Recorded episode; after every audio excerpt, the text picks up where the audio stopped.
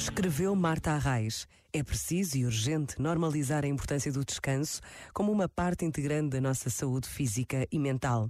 Quando nos concedemos tempos de pausa, estamos a ousar viver mais plenamente e, efetivamente, a recuperar forças e ânimo para que mais tarde possamos trabalhar melhor, pensar melhor, viver e amar melhor.